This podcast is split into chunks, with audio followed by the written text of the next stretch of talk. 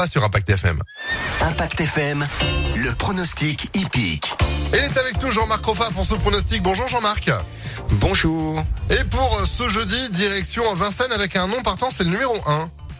Tout à fait. Et une bonne base à vous proposer aujourd'hui, c'est le 15 Harlem de Bussy. Imaginez qu'il va courir dans une, dans trois semaines l'important prix de Paris, qui est la deuxième revanche du prix d'Amérique. Et dans ce lot, il doit normalement faire une petite promenade de santé, ce numéro 15. Le 15 pour la base de Jean-Marc en ce 1er février. On poursuit avec votre coup de cœur. Alors, mon coup de cœur, le 3 Harmonista cherche sa course depuis tout le meeting d'hiver avec Franck Nivard, son entraîneur driver. Franck Nivard est l'un des plus grands professionnels de Vincennes. Il s'est fixé l'objectif de gagner sa course cet hiver. L'hiver, euh, la fin d'hiver se profile un petit peu à l'horizon, donc il serait temps que le 3 Harmonista gagne sa course. Ah bah vous êtes confiant, le 3 c'est noté. Un petit tocard pour aujourd'hui.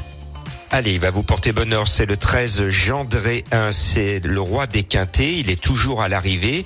Le souci, c'est que son célèbre driver Alexandre Abrivard a eu un accident de la route il y a quelque temps. Il est donc euh, euh, impossible qu'il soit aux commandes de son petit champion Gendré 1 le 13. C'est son frère Léo Abrivard et on sent la différence. Si Alexandre Abrivard était au sulky, il serait à 5 contre 1.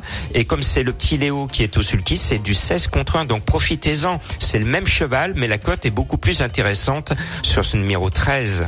On complète et on termine avec votre sélection du coup pour euh, le tiercé quarté quinté plus. Allez, au petit trot, le 15, le 5, le 12, le 3, le 14, le 13, le 9 et le 11. Pour avoir plus de pronostics, plus de bonnes informations, rejoignez-moi sur le www.pronoducœur.fr. Et on réécoute en replay les pronostics de Jean-Marc du lundi au vendredi impactfm.fr. Merci beaucoup Jean-Marc, belle journée.